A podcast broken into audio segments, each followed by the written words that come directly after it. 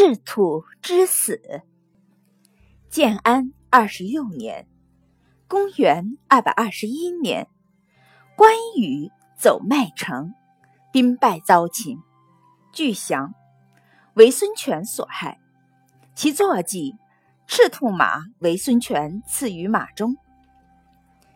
一日，马忠上表，赤兔马绝食数日，不久将亡。孙权大惊，即访江东名士伯喜。此人乃伯乐之后，人言其机通马语。马忠引伯喜回府，至曹间，但见赤兔马伏于地，哀思不止。众人不解，唯伯许知之。伯喜遣散诸人，抚其背，叹道。昔日曹操作龟虽寿，老骥伏枥，志在千里。烈士暮年，壮心不已。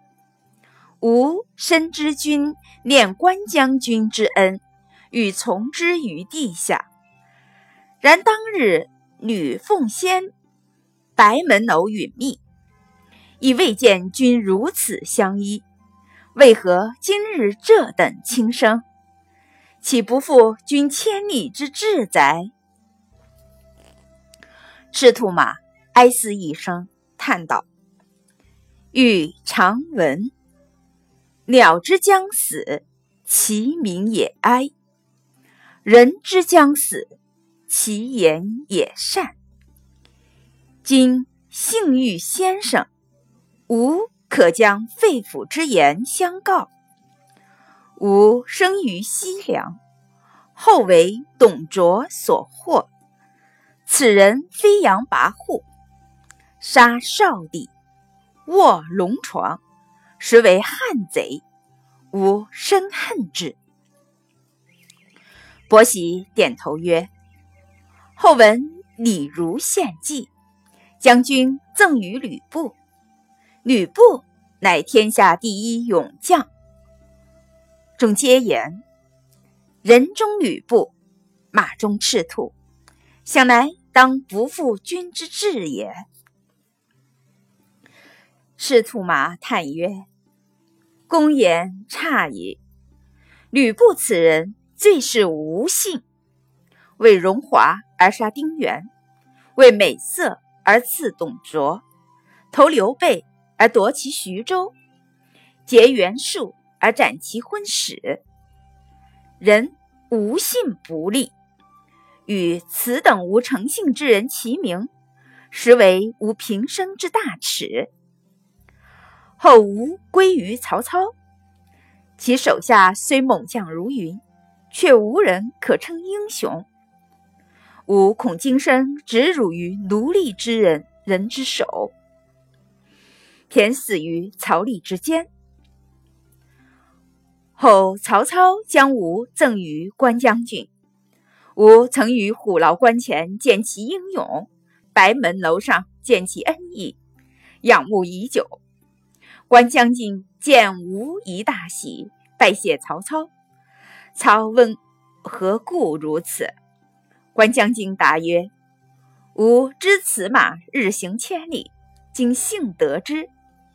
他日若知兄长下落。”可一日得见也。